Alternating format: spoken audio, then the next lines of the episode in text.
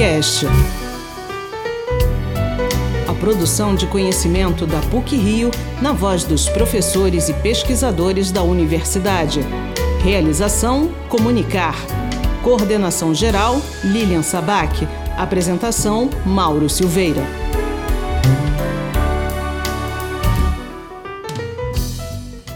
No ano em que completa 33 anos de criação, o projeto Comunicar inaugura o PUCcast, uma das iniciativas destinadas a comemorar os 80 anos da PUC Rio.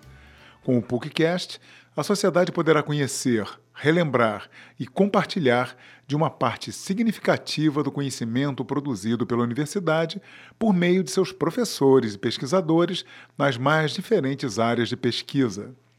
O formato podcast possibilita que nossos professores discorram sobre sua produção sem interrupções e com edição apenas quando necessária por questões técnicas. Nossos entrevistados terão sempre ao seu lado um professor convidado para contribuir ainda mais no aprofundamento do conteúdo. No primeiro momento, estamos trazendo os professores titulares da universidade, cujo título demonstra o reconhecimento à obra que construíram ao longo da vida acadêmica. E para inaugurar o PUCcast, nosso convidado é Roberto da Mata, professor titular do Departamento de Ciências Sociais. Ao lado dele, como convidado do professor Roberto da Mata, o professor Walter Sinder, seu colega de departamento e parceiro de longa data. Professor Roberto, é uma honra, uma satisfação para nós do Projeto Comunicar estar com o senhor ao nosso lado. Também cumprimentamos o professor Walter Sinder, gentilmente concordou em participar dessa nossa experiência. Professor Roberto, o senhor é uma referência na antropologia no Brasil. Como começou esse caminho? A minha primeira motivação foi escrever, escrever ficção. Eu comecei a ler. Eu, por exemplo, eu li toda a obra do Érico Veríssimo. O, o, o Érico Veríssimo foi uma das pessoas que me levou a compreender é, é, a América, a cultura americana. América e os Estados Unidos como América. Eu faço uma diferença. Fiz essa diferença depois, né? Entre Estados Unidos, país poderoso, bomba atômica, guerra, é, uma cultura agressiva. Mas o Érico Veríssimo, nos dois livros, Gato Preto e Campo de Neve A Volta do Gato Preto, me levaram a compreender é, a me é, a, a, ler a, a, cultura americana como um espaço de, digamos assim, mais individualizado, mais igualitário, de libertação. Por quê? Porque eu vivi numa família, eu fui criado numa família de é, amazonenses deslocados. E mamãe tinha uma nostalgia, eu fui criado vindo nostalgia de Manaus, eu tive um certo, um certo sentimento de um estranhamento da minha mãe que passou para mim, dos meus pais. Meu pai era baiano, mas foi criado no Amazonas. Então, esse, essa, essa, essa, essa vivência do deslocado era uma vivência que eu sentia. E na minha casa, como eu era o filho mais velho de cinco irmãos, né, eu, eu era eu fui criado com essa coisa que você não tem que dar o exemplo. É, você quem, quem criava alguma coisa errada, que a ideia era sempre minha. Né? E eu queria ser um bom aluno, queria ser estudioso, etc. E talvez aí tenha um início. Né? Essa, essa, da... essa paixão por livros junto com filmes, você sempre é. comenta. Acho é interessante. É isso aí, um não. A paixão é cinema, hum. não tinha televisão. Né? E eu comecei a frequentar cinema. Os filmes, essa coisa dessa, essa, essa, um pouco da liberdade, né? Na ideia de, na ideia de que você, de, de você poder falar o que você pensa. E em Niterói, já fazendo faculdade, na, curso de História, sou formado em bacharel em História, aí eu, eu comecei a escrever, escrevi alguns contos.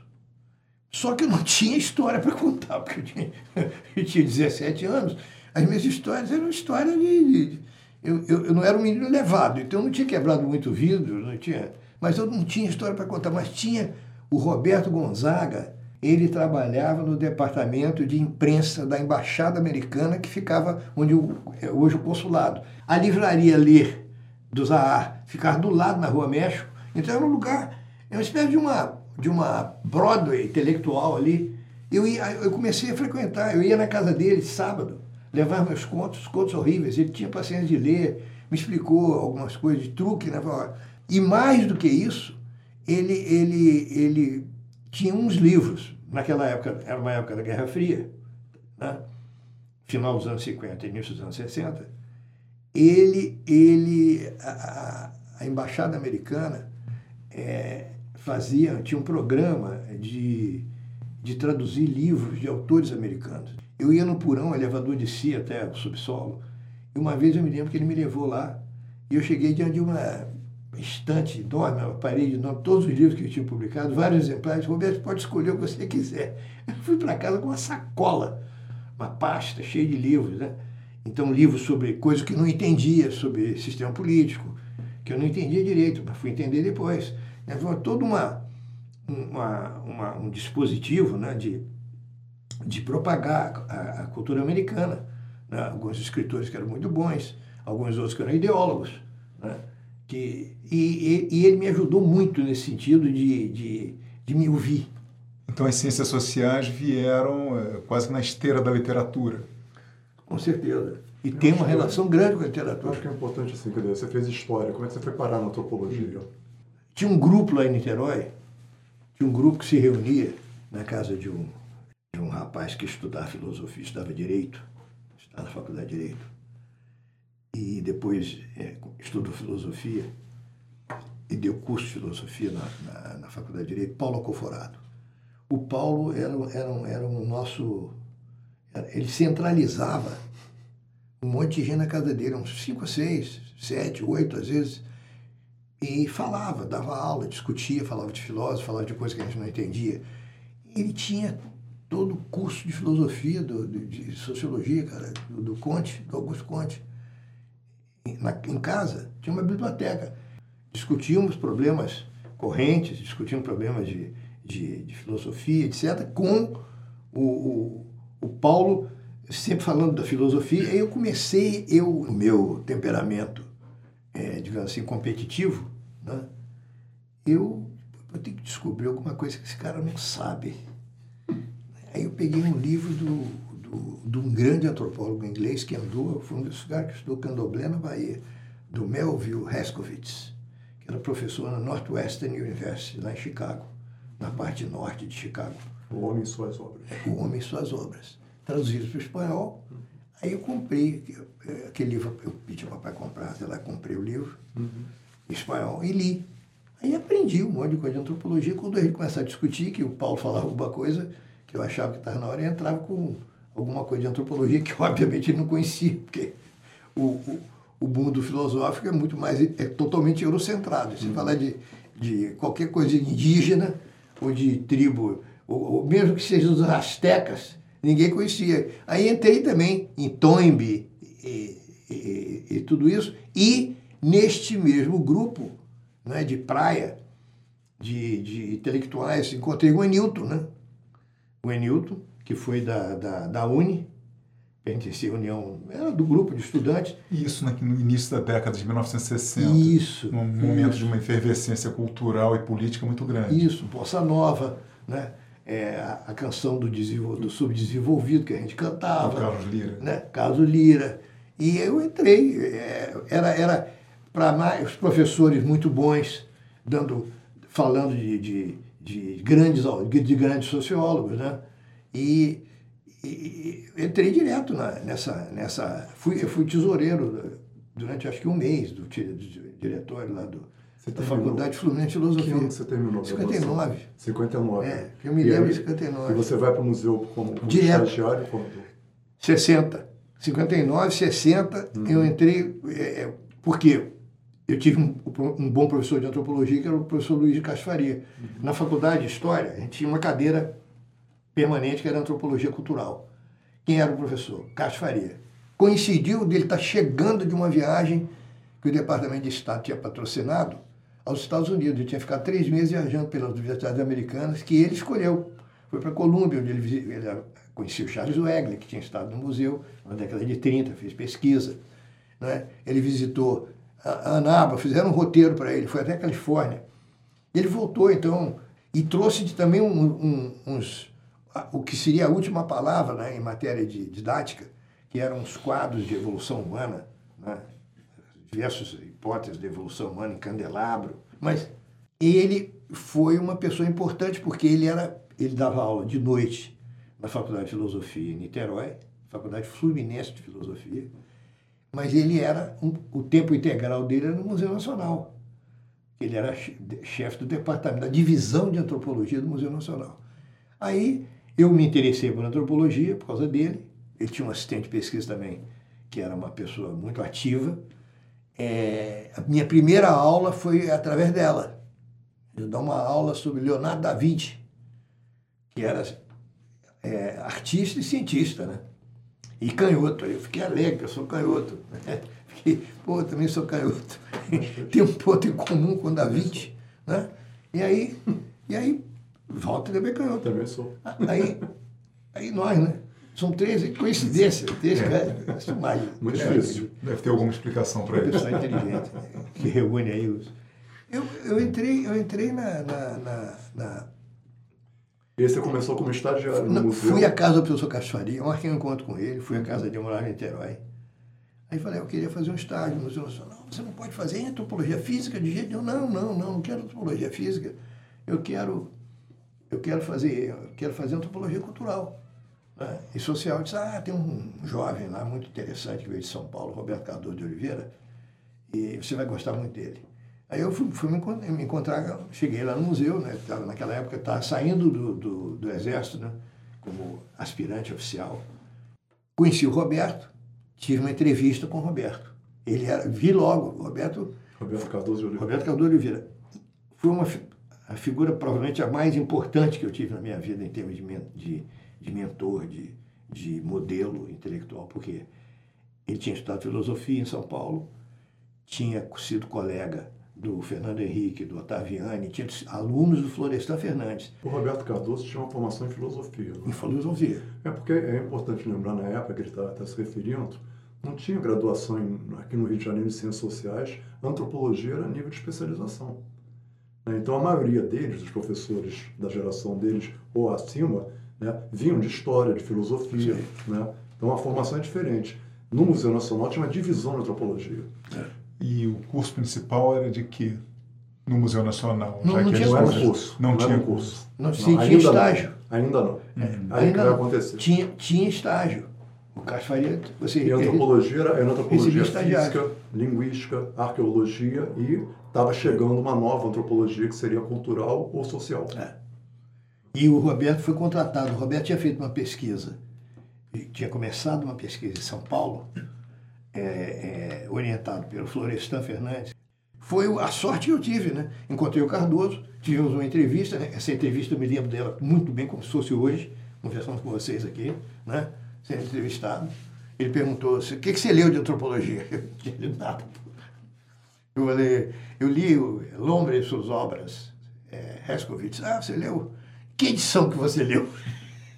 E por que, que ele perguntou de edição? Ele perguntou de edição porque a formação filosófica dele tinha certos livros, edições de, de autores gregos e latinos, que eram melhores do que outras. Bom, virei estagiário do Museu Nacional. Ouvi falar em Darcy Ribeiro, através dele. Fui assistir uma conferência do Darcy, né, em 59 ou 60. Fiquei, não dormi de noite.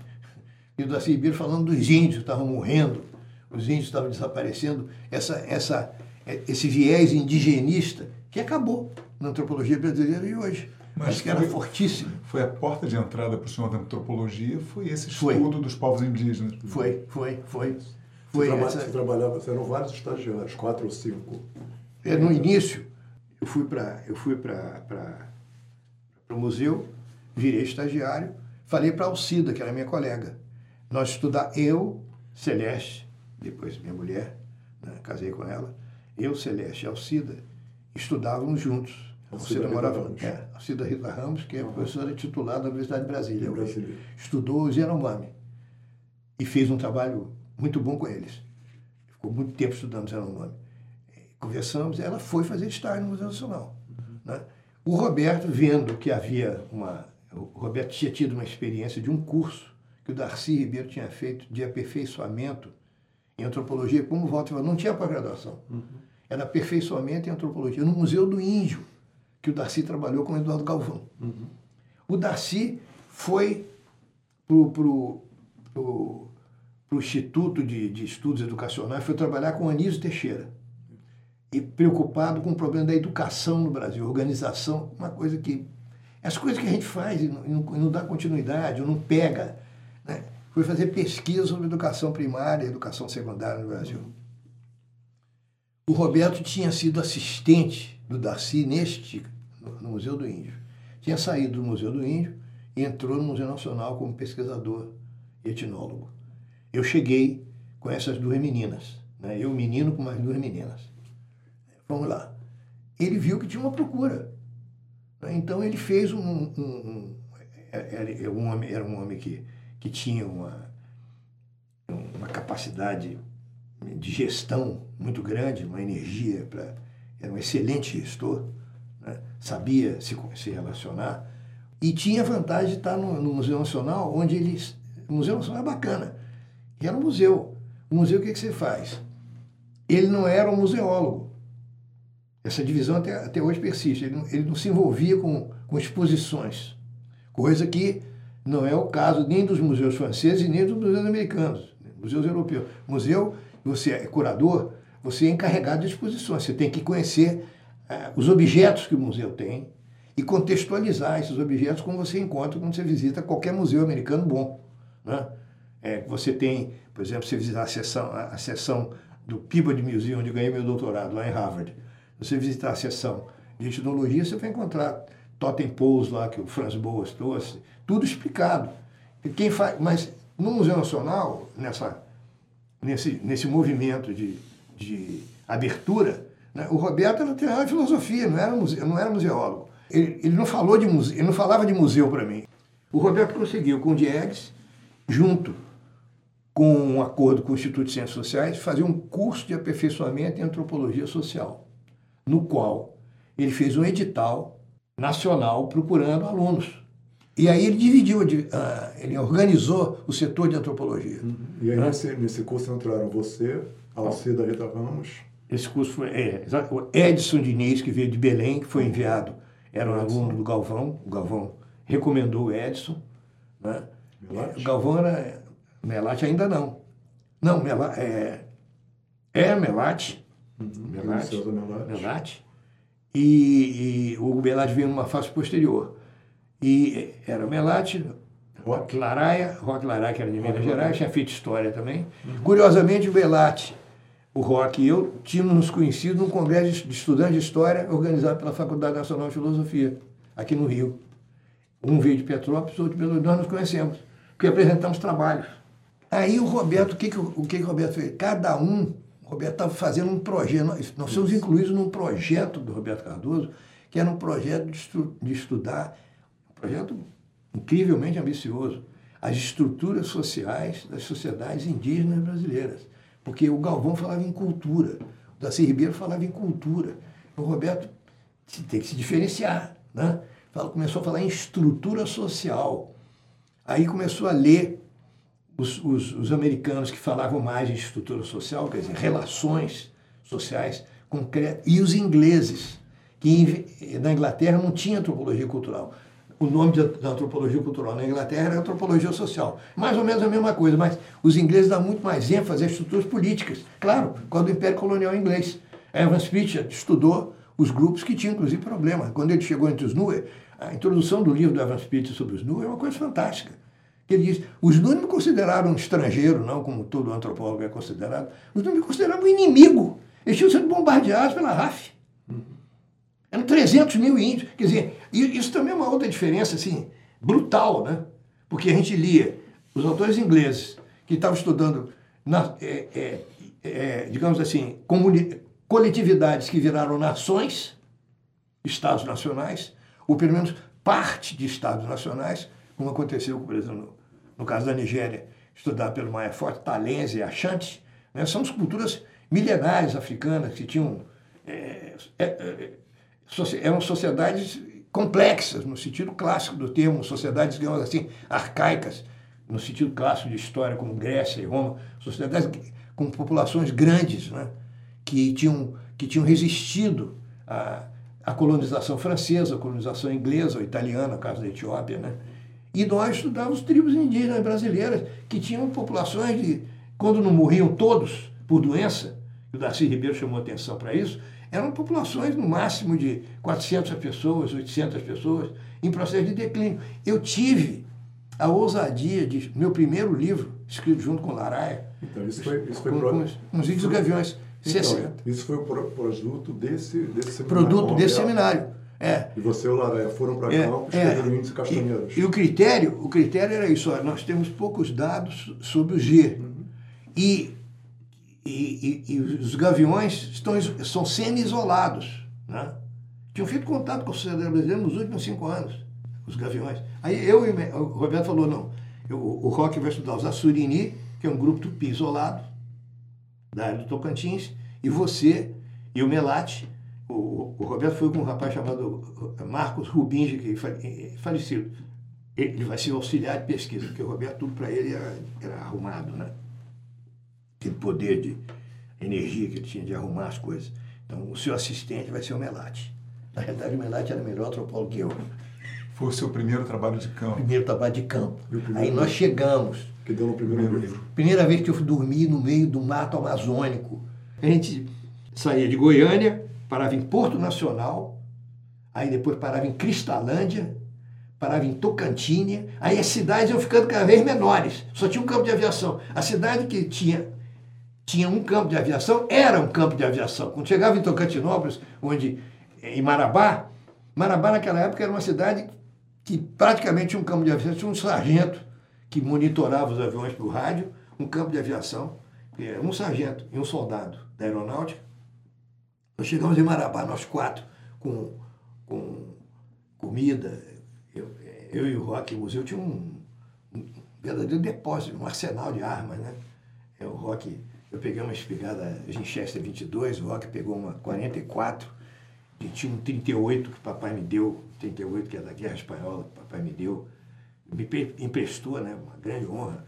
Aí você vai, negócio de mato, você leva, você me acompanhou, papai andou como no Amazonas, né? Aí eu, sa- saímos, fomos para Marabá para alugar um barco, dois barcos. Um ia descer o rio Tocantins e o outro ia subir. Eu subia, eu ia para os gaviões. O Roque Laraia e e o Rubinho desceram para a Surini. E quem foi realmente o nosso, o nosso aconselhador, né? quem foi o, a pessoa que nos deu conselhos práticos? Um dominicano chamado Frei Gil Gomes, que tinha feito os primeiros contatos com os índios gaviões e com os índios assurini, mas com os gaviões foi o primeiro sujeito que chegou, eh, a primeira, o primeiro representante da humanidade ocidental, que é a humanidade gavião, conheceu pessoalmente, de tocar, de poder ver, encostar, ver, cheirar, foi Frei Gil, que usava aquela bata de franciscano branca, né? cabelo também cortado naquele estilo medieval, e que impressionou muitos índios. E disse que contou muitas histórias, falou, vocês têm que, vocês vão ver índio?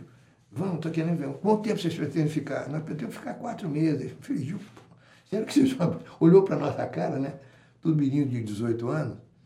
É, olhou, vocês, vocês vão aguentar, vamos ver se vocês aguentam, porque não é fácil. Porque para nós, isso eu conversei uma vez com o Levi Strauss, né? Só louco. É, é sobre essa loucura que eu gostaria que o senhor desenvolvesse um pouco. O que, que significava, em termos práticos, uma expedição dessa? Que recursos, que possibilidades, é, não- ou, ou possíveis perigos havia? Então, havia, então é o seguinte, a gente, primeiro a gente, Levi Strauss, quando escreve textos trópicos, ele e quando ele se refere à geagem, né? Textos trópicos, inclusive, começa dizendo eu odeio geagens e os exploradores, né? Bacana. E, e, Outro dia eu usei isso numa crônica. Ele continua, né? E cá estou eu aqui, prestes a contar a minha história. É, exatamente. Apesar de e eu, odiar. é, exata- apesar de odiar, estou aqui para falar exatamente disso. Exatamente. E ele chamava de expedições. Castro Faria foi, foi um monte de gente. Levavam um cachorro, como um rondon. Estavam, eles estavam explorando. Nosso caso já era um caso, digamos assim, mais parecido com.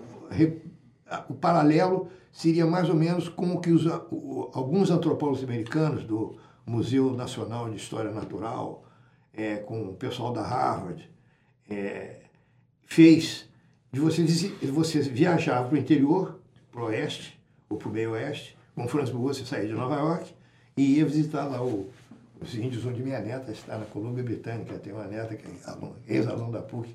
Você fazia uma viagem parecida, você ia sair procurando. E a dificuldade de encontrar né, é, grupos tribais que tivessem um mínimo de, de, digamos assim, funcionalidade, porque muitos tinham sido destruídos por doenças, tinham sido destruídos pela própria, é, própria guerra de contato.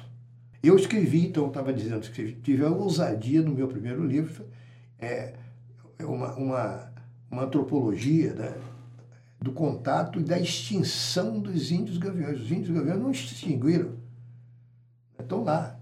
Teve um grupo que ajudou, eles, eles, eles começaram a ter uma existência jurídica muito mais prática a partir dos anos 70, dos anos 80.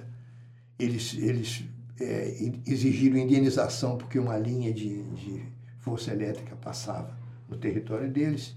Então eles exigiram, uma, eles ganharam uma indenização, reconstruíram a aldeia. Eu visitei depois no filme Nossa Amazônia que eu fiz com direção do Cacadiedes. Esse, esse projeto, então, é um projeto que acabou virando uma reflexão sobre o contato. É, era, é, era, o Roberto tinha interesse no contato, uhum. desenvolveu teoria sobre o que ele chamava do contato interétnico, a teoria da fricção interétnica, que ele chamava. Né?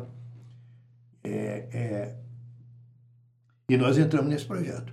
Nesse momento, né, nós entramos nesse projeto, aparece um personagem, que é um personagem importante também na minha vida, que foi meu segundo mentor, que foi um inglês radicado nos Estados Unidos, chamado David Maybury Lewis.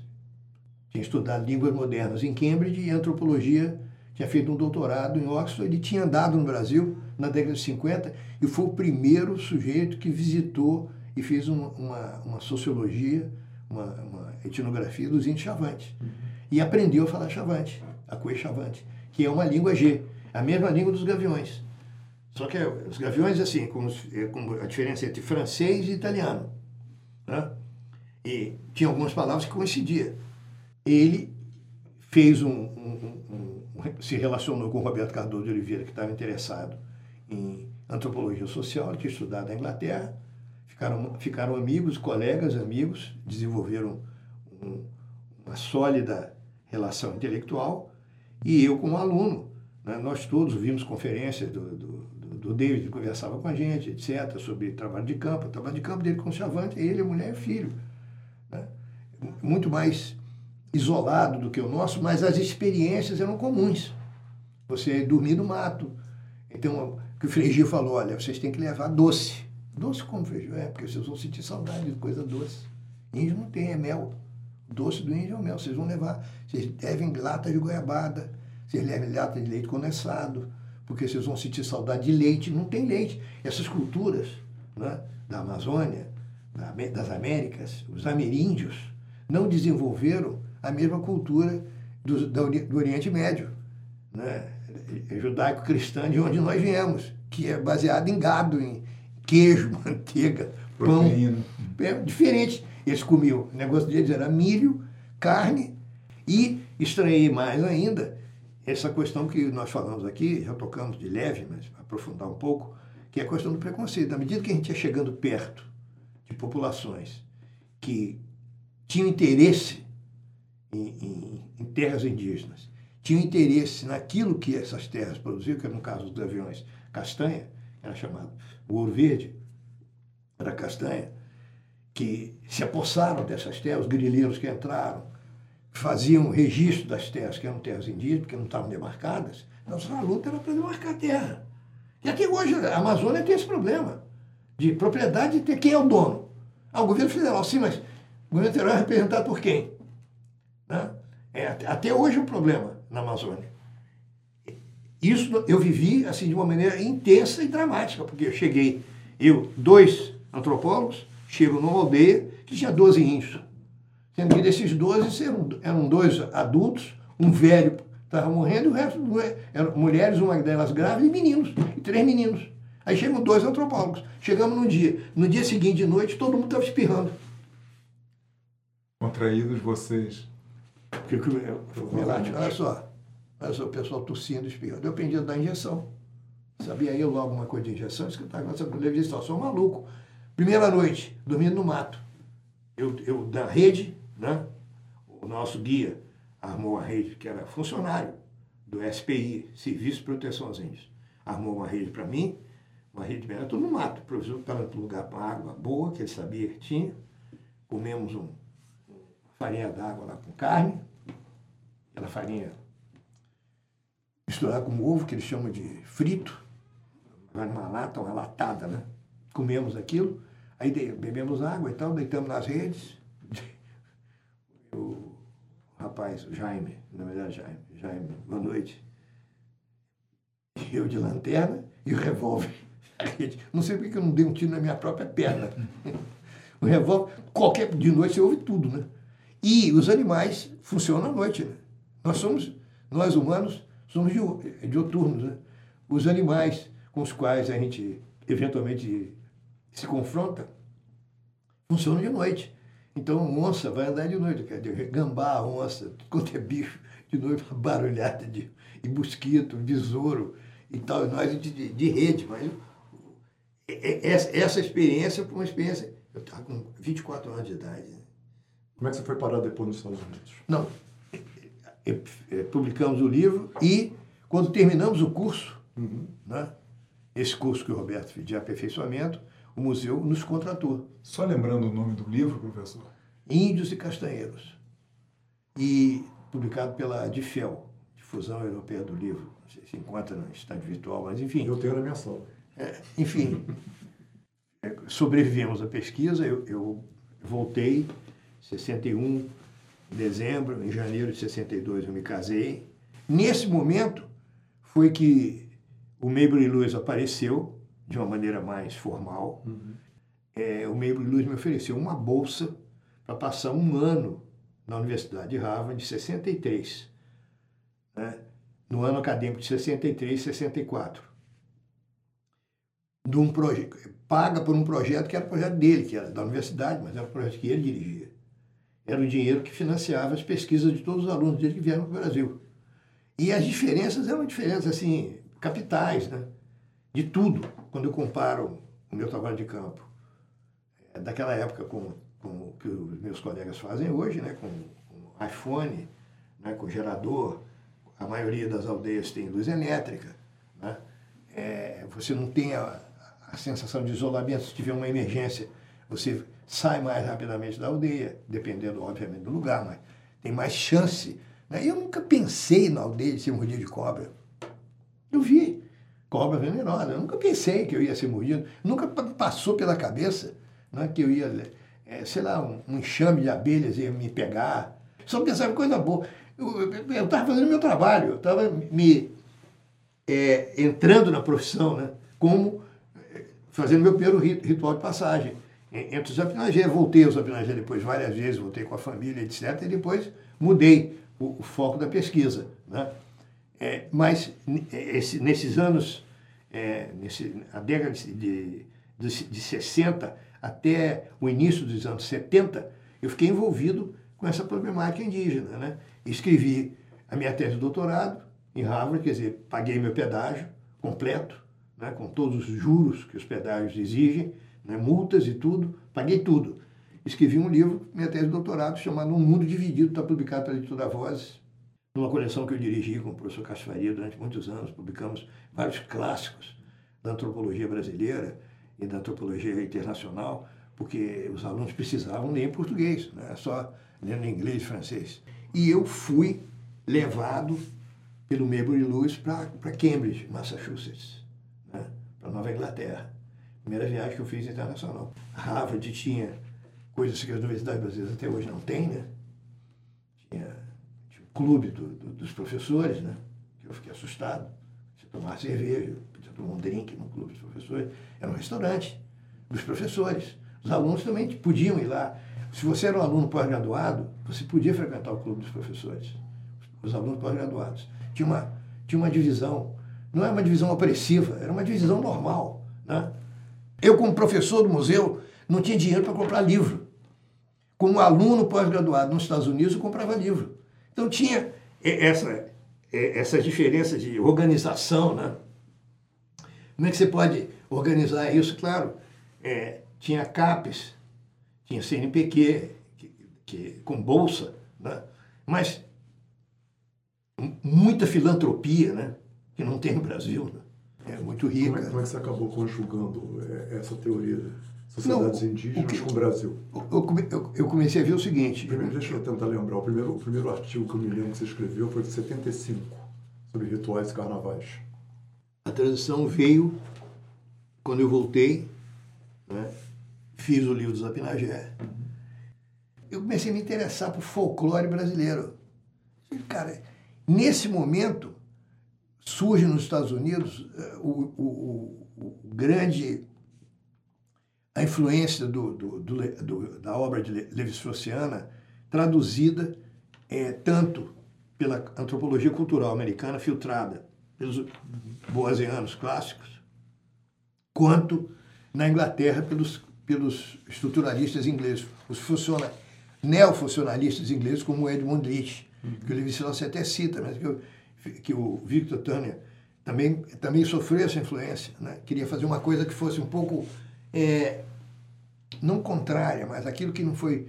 Ele, ele achava que a, a, a, as teorias levi-straussianas eram muito precisas, muito cartesianas. Ele queria estudar os parênteses, os, os intermediários, os espaços que, que de saída e de entrada. Os, os, então começou a fazer isso, estudou isso na África, fez algumas, algumas coisas ó, clássicas né, sobre é, cura, rituais de cura na, na, sociedade que ele estudou, uma sociedade. Esse cara visitou a gente no museu e eu peguei o carnaval, comecei com o carnaval. Aí fiz um artigo, né, que está no meu primeiro livro, eu vou, minha ambição de fazer um livro, né? Ensaios de Antropologia Estrutural, olha o nome. 1975. É, 75. Lá tinha também um artigo é, que tem a ver com o teu passado voltado com o passado, com o presente voltado para a paixão literária. Um artigo sobre Edgar Allan Poe. Um artigo sobre Edgar Allan Poe, uhum. muito é, fraquinho, mas enfim.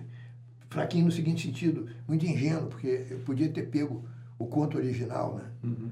Teve uma menina de Brasília depois que pegou o conto original, aí fica mais claro ainda as coisas que eu disse, mas Edgar Allan Poe, é, e um artigo sobre a Amazônia, sobre Panema, a má sorte da Amazônia, que eu tirei dando um curso na Fluminense que eu aprendi, eu aprendi de Harvard. Quando eu cheguei na Fluminense, em 64, fui dar aula na Faculdade de Filosofia em Niterói, assistente do Cássio Faria. Aí foi muito bacana, porque eu, eu voltei com, com uma carga de energia, assim, bateria carregada, né? Aí eu comecei a falar de papéis sociais, teorias novas. Não é teoria nova, é, é, como é que eu vou dizer? Algumas perspectivas, né? É, falando em papéis sociais, um conceito de cultura que era muito mais aberto, e, e, e, sempre situando as coisas no Brasil, porque eu vivi o contraste. Eu vi o Brasil de longe, exatamente como aconteceu com Gilberto Freire. Não foi à toa que Gilberto Freire escreveu de maneira tão diferenciada dos, dos pensadores clássicos brasileiros que escreveu sobre o Brasil.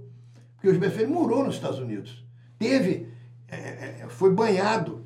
É, Gilberto Freire, a primeira coisa que ele, uma das primeiras coisas que ele viveu lá foi o linchamento de um negro e depois foi queimado o corpo do menino, lá no Texas. Isso coisa que no Brasil teve escravidão e tal, mas linchamento de negro. Quando você, quando você fala isso, dá a impressão que você está querendo excluir a crueldade brasileira. Não é que não está excluindo. Para um cara brasileiro criado em Recife, sociedade escravocrata clássica, de usineiro, ele não era ligado, a família não era de usineiros, mas ele foi criado na elite recifense pernambucana, que é uma ilha de usineiros, né? que obviamente conhecia negros. Há uma, a diferença é, é, uma, é uma diferença forte. É claro que tem, a, é, é, tem a crueldade, tem o chicote, tem a, a, a, desumanização do escravo, mas as relações entre o escravo e alguns escravos e alguns senhores são relações complexas, como acontece também com, no caso Joaquim Nabuco. Não, por exemplo, se a gente pegar o que você está falando agora em relação a Gilberto e você, os dois têm experiência nos Estados Unidos Isso. com alteridade.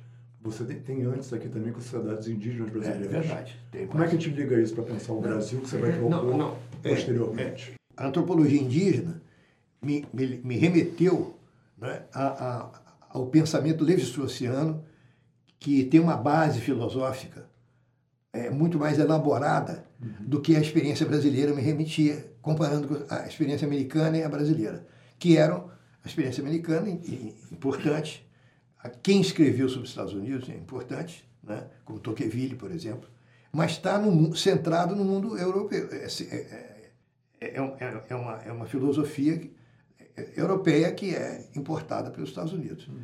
Quando a experiência indígena me levava para Levi Strauss. Né? Quando, eu peguei, quando eu peguei o carnaval para estudar, eu, eu, você vê como é que um conceito muda. Né?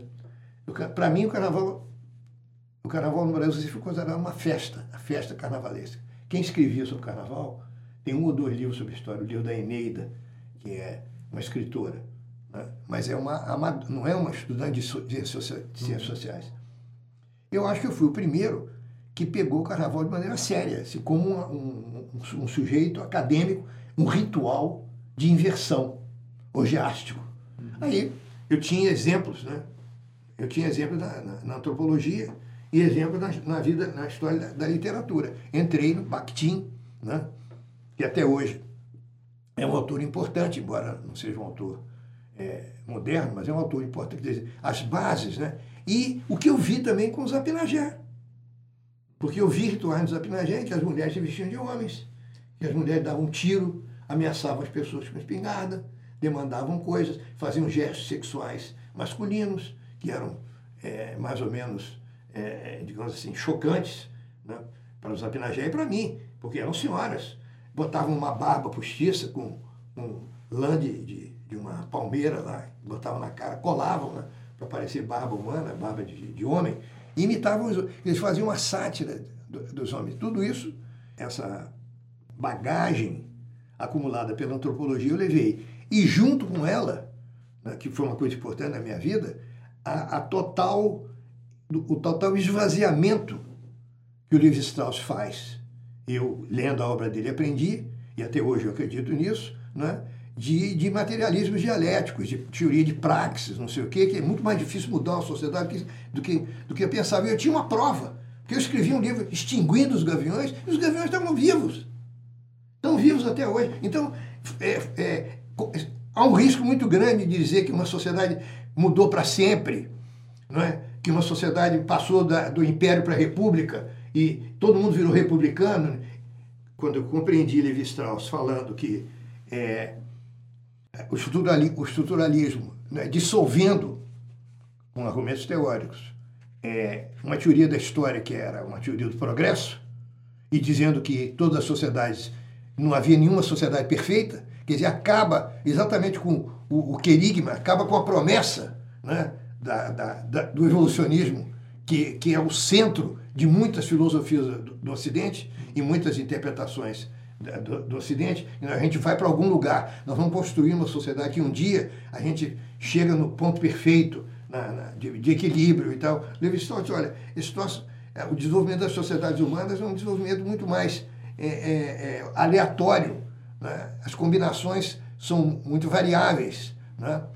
É, é, e, sobretudo, quando ele fala, que, que, é, que é a, grande, a grande contribuição dele, né?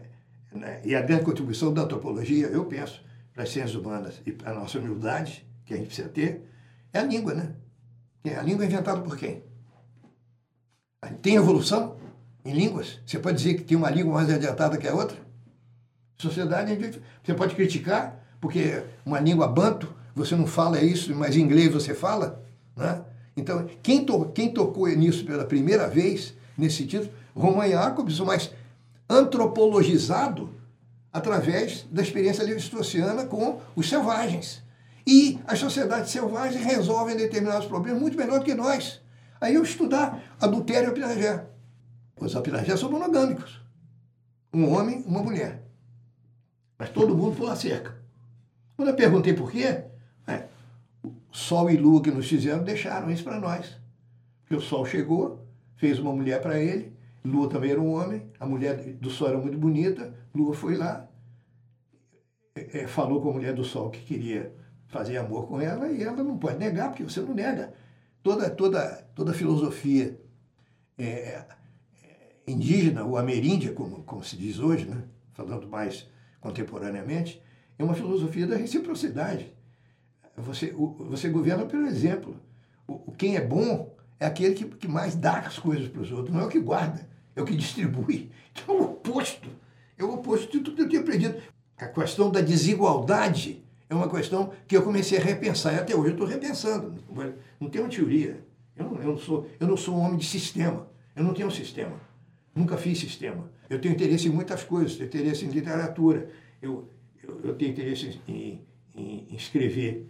É, já escrevi ficção, tem um livro meu que é o é, Brasilia, Brasilianismos, que no final tem uma parte que eu chamo quase ficção, que são ficções, são histórias, que eu tenho vontade de contar, porque são histórias que têm a ver com o mundo acadêmico, com a minha experiência intelectual, com o mundo acadêmico brasileiro. Né? Você pegar um livro de filosofia e achar que entendeu não entendeu nada. Né? São, são, são ironias do mundo acadêmico, né? de, de histórias com colegas, com professores. E eu vivi uma experiência, é, um momento, uma experiência grande. Né? Grande parte da minha vida foi, foi com, em, em universidades estrangeiras. Né? Eu dei aula na França, dei aula na Inglaterra, dei aula em Oslo. É, é, o que, que é um professor nos Estados Unidos? O que, que é um professor na Europa? Como é que você chega, deixa, deixa eu voltar, apesar de não querer falar, você tem uma ênfase muito grande depois de Carnavais de pensar o Brasil como uma sociedade relacional. Sim. Acho que seria bom você falar um pouco sobre isso, essa questão da pesquisa Brasil, sociedade relacional. O centro né, de Carnaval Malandros Heróis, a história do livro é uma história relativamente simples. Uhum. Eu comecei querendo fazer um livro sobre Carnaval. Eu tinha dois artigos, eu tinha ido a duas conferências internacionais sobre rituais, onde eu apresentei o carnaval como um ritual, que era um, até hoje eu considero uma, é um, é um problema. É um, é, o, o, carnaval coloca, para quem pensar antropologicamente ou sociologicamente, um problema curioso no Brasil, porque é um país teoricamente pobre, é um país desigual, e é um país que faz uma celebração que demora uma semana, é, em que os grupos mais pobres da sociedade, ou pelo menos aqueles que se dizem são os moradores das coletividades, etc., né? É, aparentemente, não sei se o tráfico aumenta ou para, mas a criminalidade diminui e todo mundo sai é, fantasiado, com fantasias, é, contratam pessoas de classe média, ultimamente, mas antigamente não era assim. Os meus carnavais que eu, que eu fiz de campo, né? É, na década de 70, é, foi o último baile da cidade do Canecão. É, muita, muita gente vai à escola de samba através de empregados. São, é, é, as empregadas é que, que são as mediadoras, né? Que levam para a escola de samba para participar em aula. Minha filha participou. As alas são muito curiosas, todo mundo se veste igual. Tem, um, tem uns coletivos ali que são bastante militares, assim, todo mundo está uniformizado. Aí tem um destaque. O destaque naquela época, em geral, era, era, um, era um, um gay né, numa, na, no momento em que, em que o Brasil tinha um preconceito contra a homossexualidade, sobretudo masculina, enorme, mas aparecia livremente. Hoje isso mudou, espero né, tenha mudado bastante. Será que mudou? É uma pergunta que se pode fazer. Esse ritual em que é, a rua fica um lugar seguro, onde as pessoas podem dormir na rua, comer na rua, usar a rua, não tem automóvel no centro da cidade, então você tira os, o, os objetos, de, as máquinas de, de, de, matar, que são os automóveis, os caminhões, os ônibus.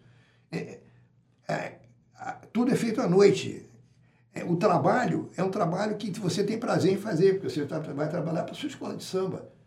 Você vai trabalhar cantando o seu samba num coro. Então, há uma série de inversões. Aquilo que é castigo vira, vira prazer. Um, um outro elemento também fundamental para a gente da minha geração, 83 anos, repito, né, nasci em 36, sou do século passado, uma liberdade sexual, uma licença sexual enorme no carnaval. As mulheres apareciam nuas. Isso tudo conta, pesa nessa sensualidade que impressiona até hoje alguns estrangeiros. Então, é um, é um, ritual que até hoje, esse é um projeto de trabalho meu. É um, há um estranhamento do Brasil, digamos, ordinário, rotineiro, e do Brasil no carnaval. O carnaval vai acabar carnaval está perdendo sua, o seu carisma.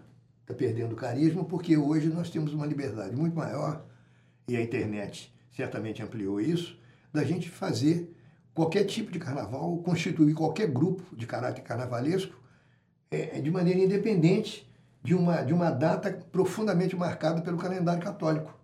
O carnaval está ligado ao calendário católico, ele se realiza, é, é, ele termina na quaresma, onde você não deve ter mais, onde você deve controlar, disciplinar a carne. Né? Carnavale né? é, é uma etimologia possível, né?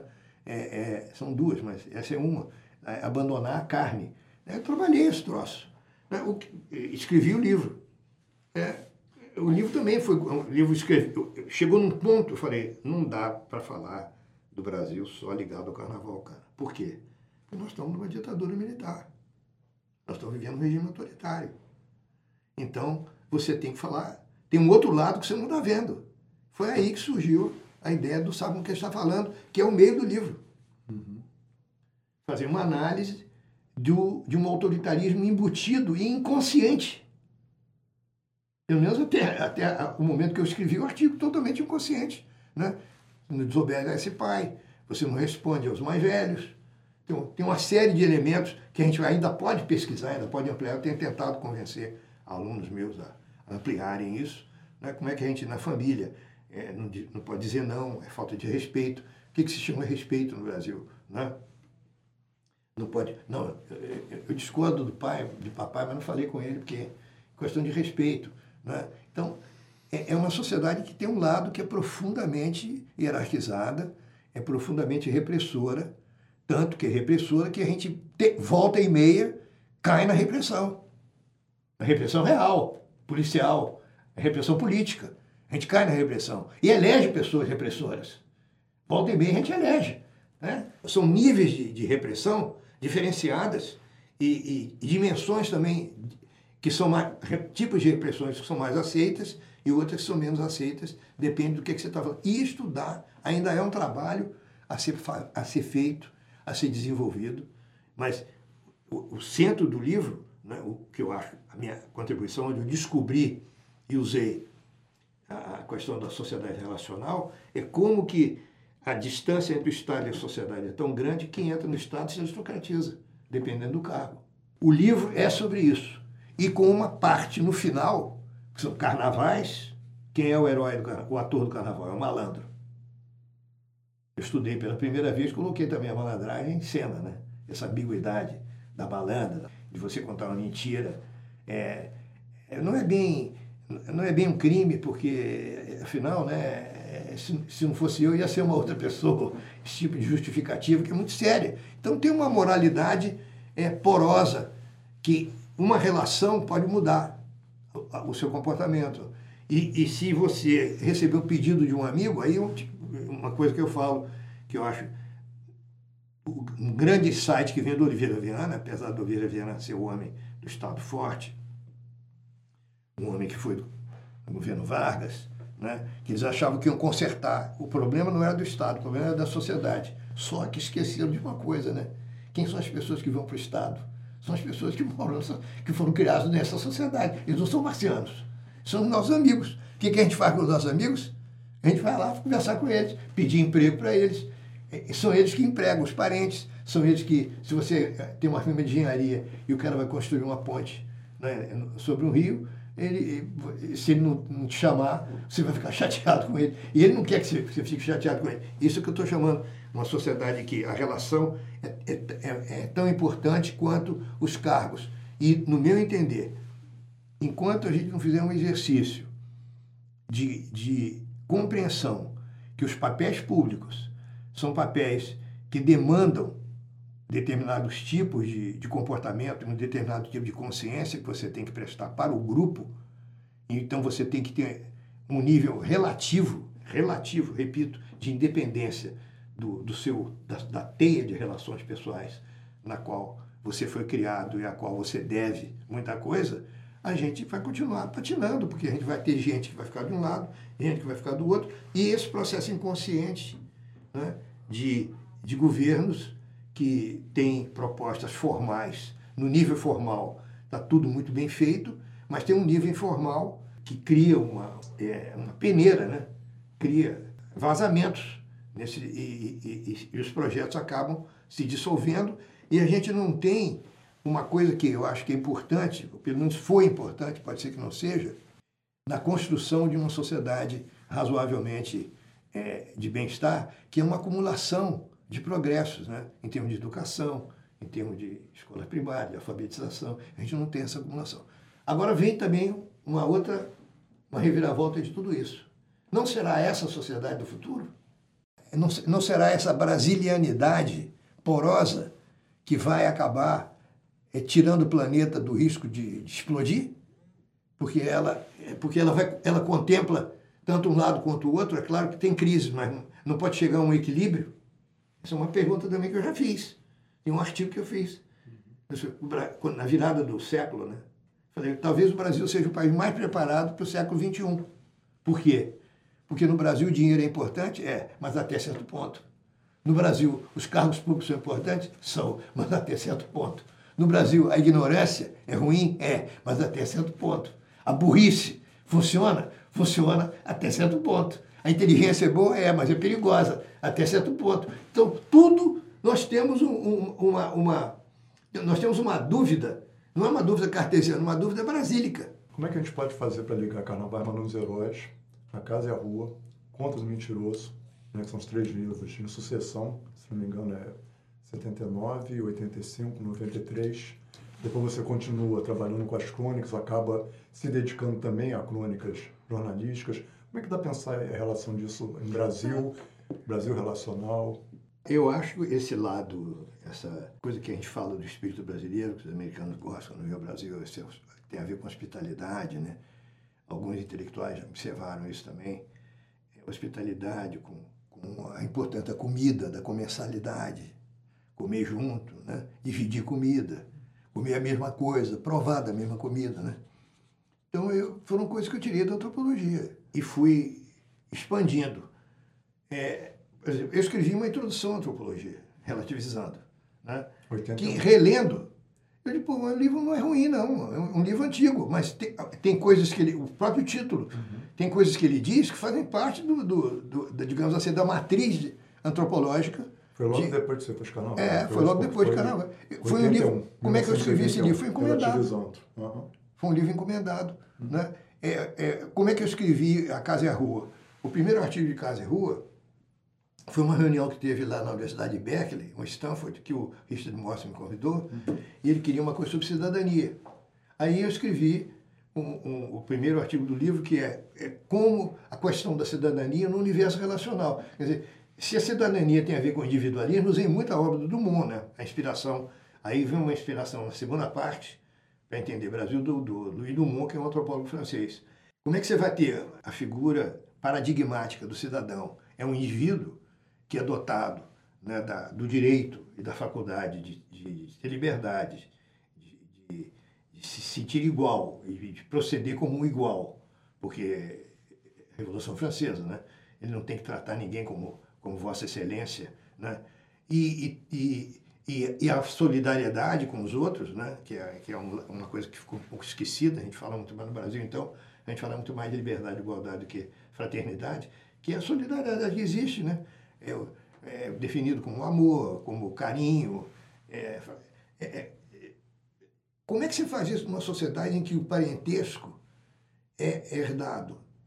Parentesco é importante, que a família é uma família, toda ela baseada em, em, em, uma, em uma relação que, em que a casa é totalmente diferenciada da rua. Quando você sai, as primeiras vezes que você sai, sua mãe te avisa, olha, não, não, se você encontrar alguém, não, não fala com quem você não conhece, que permeia o comportamento burguês brasileiro. Você entra numa, numa academia e dá boa noite, ninguém fala com você não, cara. Você, você, você, entra, você chega num lugar, pouca gente, agora eu falando mais, mas pouca gente, bom dia. Você não, não conheço. Você aprendeu isso. Você não fale com quem você não conhece. Eu não te conheço, não sei quem você é. Aí você sabe o que está falando tem a ver com isso. Ó, você está falando com fulano o cara se apresentar. A gente fica até meio assustado, porque é, essa, essa, essa profunda desigualdade que ainda permeia o Brasil, ela não é nova. Né? São, é, é uma escravidão que vem, vem com os portugueses, vem com a matriz portuguesa. Escravizava-se índio, né? escravizava-se os mestiços. Né? O que, que você tem que transformar? Onde você tem que trabalhar, do ponto de vista político e sociológico, para transformar uma sociedade hierárquica, uma sociedade profundamente é, dotada de, de, de, uma estrutura de privilégios muito forte, que, que é uma sociedade que foi escravocrata, que a gente fala pouco desse lado brasileiro. Ela não é uma sociedade como na Rússia, de, que e são escravos, assim, tem servidão na Europa, mas a servidão europeia era de gente russa. Uhum. Né? Os escravos são estrangeiros, né? os escravos são africanos, os escravos são gente que perderam a natalidade, são gente muito mais individualizada, que, que a referência exclusiva do patrão. Então, foi por aí que surgiu. Os outros artigos, né, foi um que eu escrevi sobre a morte, que está nesse livro. Eu termino dizendo que no Brasil a morte mata, mas os mortos não morrem, porque você tem um relacionamento com, os mortos, através de, de, de sentimentos, saudade, um culto dos mortos, os ancestrais das famílias são sempre falados, são relembrados. É, nós temos poucas experiências de, de individualização. Né? A gente fica ligado à família até, até morrer, né? até os pais irem embora. Então, falei disso que é um pouco da minha vida. Né? Trabalhando, fazendo uma, uma endoantropologia. Né? É, é, e o outro artigo que está nesse livro é, é, é, é, um artigo que é uma crítica, um, é uma tentativa de crítica literária de Dona Flor e seus dois maridos para mostrar também o negócio do relacional, porque uhum. é uma uhum. mulher que, que tem dois maridos né, e que no fim ela, se, ela fica feliz com os dois maridos. Né, ela não escolhe. A Madame Bovary suicidou, Ana Karenina se, se, suicida também no trem. Né? É, o, o Conde Vronsky chega no final, não tem nada que sobra, nada faz sentido. A grande atração é exatamente essa certeza de que a gente está trabalhando para uma coisa que vai acontecer. Uhum. Né? E Levi Strauss termina o Mitologic, né? quatro volumes sobre os mitos, os mitos dos ameríndios, e, e, a última frase do livro, se não me engano, a última frase, estou para voltar lá porque eu acho incrível, e tudo isso para nada, porque vai acabar. Um dia o planeta, um, um dia o planeta acaba. Uhum não porque ele está destinado a acabar, não sei quantos milhões de anos, mas ele acaba, né? porque tudo que começa tem um fim. Então, essa visão, essa, esse olhar distanciado, foi o que eu tentei usar para falar do Brasil, e nesse livro eu fiz isso. Lembrando Depois, o livro, professor? A, a Casa é a Rua. A Casa é a Rua. Depois vem o, o, o, o Conta de Mentiroso. Conta de Mentiroso, que é, é um livro, são sete ensaios uhum. sobre antropologia brasileira, e tem um que eu falo de, de, de mamãe, eu faço maná de mamãe eu quero, como uma música que induz a um comportamento licencioso, né? Todo mundo cantando no carnaval, mamãe eu quero mamar, me dá chupeta para o bebê não chorar. Aí eu uso o Austin. Usei o Austin, filósofo inglês, que fala que tem palavras que eu obrigo. As palavras fazem coisas. As palavras fazem você fazer coisas. Né? E isso é conhecido no Brasil. Né? É, é, você falar coisas que são impróprias para menores, são conversa de homem por oposição à conversa de mulher. E coisas sérias, quando você faz uma promessa para alguém, eu prometo, faz um juramento, ele estuda isso. Quais são os outros ensaios do. do... Tem sobre isso, sobre inflação. É. Esse da inflação é interessante também. Eu tento fazer uma hipótese, que provavelmente é errada, né, de que numa sociedade aristocrática é, você tem várias moedas. Você tem vários tipos de tratamento para diferentes tipos de pessoas. Se você é um escravo, você é tratado de um jeito, é uma moeda. Se você é um, é um comerciante, você é tratado de outra maneira. Se você é um aristocrata, você é tratado de outra maneira. Então, a tolerância à inflação, e a inflação, a matriz, da, a matriz social da inflação teria a ver com esse tipo de várias moedas. E, de fato, na época que a inflação chegou no ponto crítico, nós tínhamos várias moedas no Brasil, né? vários índices. Então, eu usei isso. Eu acho, eu acho interessante eu acho que, que é o seguinte, né, a minha, a minha questão que ele diz, você começa um carnaval no Anos Heróis colocando novamente, ou colocando de uma maneira completamente diferente, o carnaval como reflexão. E vai desdobrando isso. É. Na literatura com Dona Flor, né? É, você vai, é, em relação à morte, você só vai possibilitando a, é, aparecer novas questões e objetos absolutamente relegados até então pela ciência social brasileira. É verdade. Então, que eu acho que é absolutamente inovador. Isso é verdade. Não, e tem um que eu fiz que, que é em cima da história do Zéfiro, né? Uhum. Que, é, que é sobre pornografia, pornografia brasileira. que Eu fiz, retomei outro dia, a propósito de um, de um comentário do, do Anselmo Goa, retomei, porque hoje eu, tra- eu trabalhei, é claro, continuo com a mesma hipótese, que é essa questão de uma ambiguidade ontológica. Porque é uma sociedade que teve escravo, teve índio, eh, tem uma teoria da- das três raças que eu trabalhei também no, Relativizando. no relativizando, né? Quer dizer, é- é- é- quem afinal somos nós? Nós somos índios, nós somos brancos, nós somos negros, né? Que tipo de ética nós temos que usar? Se nós usarmos uma ética, uma ética dos escravos, né? vamos matar os senhores, pô, como os, caras do Haiti fizeram. Mas se nós usarmos uma- ética indígena, o que, que nós vamos fazer? Matamos os, os brancos que são bons ou, ou não? Ou deixamos os brancos que são bons salvos e matamos os opressores? E uma ética portuguesa, como é que faz? É complicado também, porque é uma ética portuguesa que é, o, o rei foi embora. O rei veio, o filho foi embora, voltou, deixou aqui o menino. Né? Aí vem depois uma história de, de- de- do- do- da proclamação da República, que é um golpe, né? a gente pega o livro do Zé Murilo, né? é um golpe. O país só não se dividiu porque tem uma elite, que é uma elite que estudou toda no mesmo lugar e tal, que obviamente é muito mais que isso. Né? Mas, enfim, é, esses desdobramentos acontecem. Aí, nesse, no interlúdio de um livro para o outro, né, é, o, o Fernando Mitre, que hoje é diretor de jornalismo da, da Rede Bandeirantes, era diretor do Jornal da Tarde, né, ligado ao Grupo Estado, que foi um jornal que, que acabou. Ele era o diretor daquele jornal. Ele tinha estudado é, comunicação com os irmãos Campos, né, lá na USP, e ele leu meu trabalho e, e gostava do meu trabalho, tinha afinidade com o meu trabalho. Aí ele me convidou a fazer um trabalho para o jornal. Era uma leitura de São Paulo. Aí eu escrevi um texto, entreguei, ele convidou para jantar, tomei um uísque, ah, nós queremos que você, quero te dar uma coluna no jornal. Você topa? Que é intelectual geral, trava, né? Você topa toda semana, você escreve, não, mas eu estou indo para os Estados Unidos. Não, você escreve coisa de lá.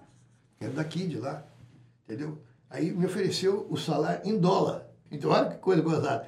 Naquele tempo, era uma das moedas. Aí, em Notre Dame, eu comecei a, a- a pensar né, de maneira mais jornalística, no sentido positivo da palavra. Né? Porque o jornalismo é importante, de informação. E que informação eu poderia dar? Eu poderia dar informação daquilo que, de uma matéria que eu, que era a minha, a minha matéria de profissão, né? Era, eram os clássicos da sociologia que eu li, é, o que, que eu tinha feito, chamar atenção para certas coisas, foi o que eu fiz. Aí eu escrevi, cara, sabe quantas crônicas tem? Tem mais de mil crônicas. Quando foi que você começou a escrever? Comecei, cara, só, no- só olhando meu computador. Mas no, no, depois eu passei do Jornal da Tarde, acabou, aí eu passei para o Estadão. O senhor não pensa em transformar essas crônicas num livro? Não, não, al- algumas eu transformei. Algumas estão publicadas. Algumas eu publiquei em livros. Estou pensando, tá, tô- selecionar, mas aí ou então pegar algumas que têm uma certa, que tem algumas hipóteses, alguma alguma reflexão que é mais é, profunda e pegar e fazer apro- aprofundar. Por exemplo, as, as que eu usei ficção, contei histórias, algumas são anedóticas. Pode, você pode aprofundar, transformar num conto, entendeu? Tudo isso. Agora, o que acontece também é a vida, né? Tudo que eu fiz eu, eu- é meu, né? Foi eu que fiz. Então, é, aí tem o problema de perder um filho, de, de, ter, de ter uma família que eu tive que cuidar, porque ele deixou três crianças. A mulher também. A Varig acabou, ele era comandante da Varig. A mulher era moça da Varig. Os dois ficaram sem emprego. Aí eu boto em casa, né? E doença. É, São coisas da vida que as crônicas que eu que me deram essa, essa elasticidade passaram a ser é, componentes fundamentais da minha, da minha arquitetura, digamos assim, é, financeira, que acontece com, com muita gente. Né? Não estou sozinho nisso. Né? Você não pode dispensar. A questão do jornal passou a ser um- um- uma questão muito mais séria do que não é uma, não é uma atitude, é, digamos assim, estilística ou retórica ou uma coisa que você dispensa. Né? Ah, eu escrevi para o jornal para é é uma coisa que não tem importância. Tem, para mim tem uma importância fundamental e eu, eu realmente é, exercito é, essa, essa atividade de cronista com muita seriedade. Não tem erro, não tem cacófato. É, as coisas que eu, que eu digo são coisas que são pensadas, são meditadas, tem um volume de leitura muito grande que eu incorporo. Né? Então eu procuro passar para o leitor uma visão mais, mais refinada. Né? Muita coisa de aula que aparece em, em, em aula, você, que dá para o assunto para a crônica. Uhum. Eu agora com 83 anos, né, olhando para olhando trás, né, o, que, o que eu vejo é, é, são, são vários territórios percorridos. Né? É, um, é, um, é um, um, um, digamos assim, um campo muito grande, né? de uma curiosidade muito grande, uma libido curiosa. Né? Tipo, não vou dizer que é igual Freud, porque eu não sou igual Freud, mas uma coisa tipo freudiana, nesse sentido. Freudiana, levi-straussiana, né? É, nesse sentido, eu não parei de ter curiosidade, eu não parei de, de, de, de, de buscar alguma coisa, eu não parei de, de, de tentar contribuir com o que eu sei para o bem-estar das pessoas que leem os meus livros, que me respeitam. O antropólogo Roberto da Mata está presente nessa atividade jornalística? Está super presente, presente o tempo inteiro. Eu tenho uma coisa que eu fiz há muito tempo, né, que eu posso até pensar em publicar. Eu tenho uma pasta no meu computador chamada Citações. Todos os livros que eu leio, que tem alguma frase que eu acho interessante, eu tiro e boto nessa pasta. Quando eu estou assim, assim, procurando coisa, eu vou lá, pega. Né? Tem uma citação, peguei agora, estou lembrando por causa disso. Montaigne. Montaigne diz: lembre-se de que do mais alto trono do mundo, quem está sentado é um traseiro. Professor Walter, eu gostaria que o senhor fizesse algumas considerações no encerramento desse nosso PUCcast, esse PUCcast inaugural. Gostaria que o senhor fizesse algumas considerações sobre a convivência com o professor Roberto da Mata ao longo desses anos. Bom, primeiro agradecer a oportunidade de estar aqui. É sempre um prazer. O professor Roberto da Mata foi meu professor, ainda no mestrado no Museu Nacional. É, isso aí foi no, bem no início da década de 80. Né? E desde então a gente vem né, desenvolvendo né, não só parceria acadêmica, mas também uma amizade muito grande. Né? Eu tive a oportunidade de passar um ano nos Estados Unidos, né, é, com uma bolsa de bolsa sanduíche, à época de doutorado, com o professor Roberto Mata, na Universidade de Notre Dame. Né? E para mim foi, como ele estava contando, essa experiência de estar num outro lugar, foi minha primeira grande experiência nos Estados Unidos, junto com ele, num departamento onde ele ocupava essa cadeira né, de titular de antropologia e fazia todas as pesquisas. Eu fiz minha pesquisa de doutoramento lá na Universidade de Notre Dame, defendi aqui na PUC. Né, eu sou doutor em literatura comparada na PUC, defendi aqui. E ah, durante todos esses anos, a minha, a minha é, convivência com, com, com, tanto com ele como com, com Celeste, né, também foi muito grande, com os filhos.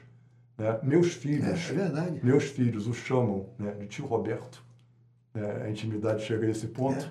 Né, porque foi muito grande. Meus filhos eram muito pequenos quando eu fui para os Estados Unidos. A minha convivência com ele foi uma convivência assim, tanto pessoal como acadêmica. E, né, é, é, e, na verdade, é o seguinte, quer dizer, eu fui aluno dele na década de 80, depois de ter passado né, na graduação em Ciências Sociais na Universidade Federal Fluminense por alunos dele né, que se referiam a ele como, abre aspas, o Mata está escrevendo tal coisa, o Mata está produzindo tal coisa.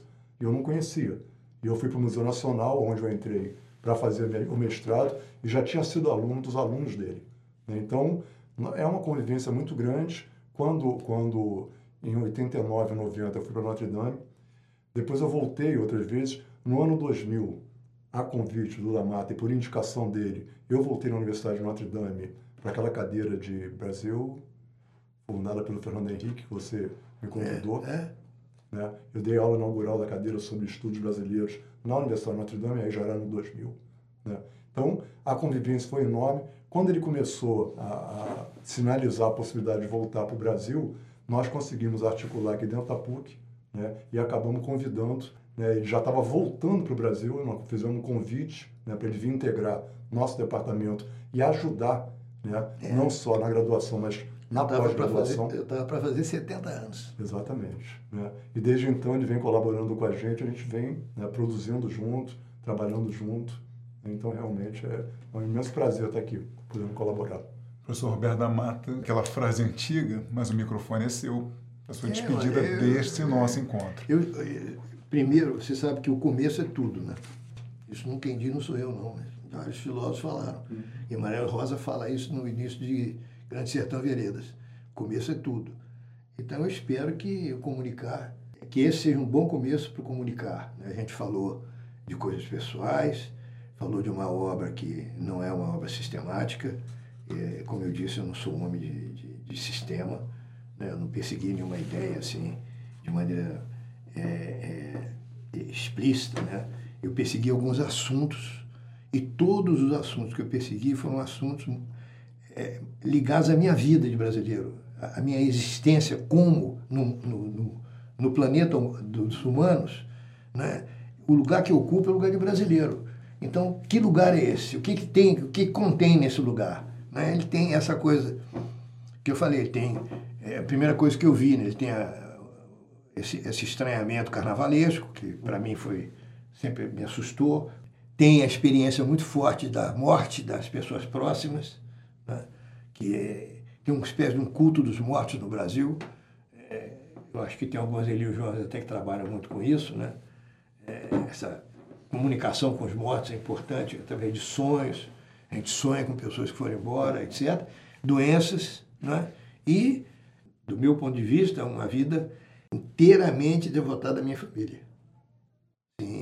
Tudo que eu fiz, tudo que eu, que eu ambicionei, né? tudo que eu ganhei, eu ganhei para minha família. E divido, com a minha, e divido com a minha família, sem nenhum problema. E, e, e sou um homem que não faço conta de tostão. Eu sou muito mais, estou muito mais na da divisão, na, fazendo divisões do que, do que subtração e soma. É, então, é, é muito mais de, de, de, falar as coisas que eu estou lendo, de, de, às vezes até um, talvez um pouco demais, mas é, é acreditando que ah, se não tem. As saídas coletivas são complicadas, as saídas individuais também são complicadas, e um, uma coisa de certo modo, tem a ver com a outra, mas que é, a, a luz da inteligência, a, da, do estudo, da, da, dessa solidão criativa e um certo pessimismo ativo são fundamentais para que a gente faça um ensine né? e, e, e, e uma vida é, decente, né? quer dizer, decente nesse sentido de ser ser fiel a, a certos princípios que você. E no meu caso, a vida, a vida o intelecto. Né? A vida intelectual que sempre me atraiu, continua me atraindo.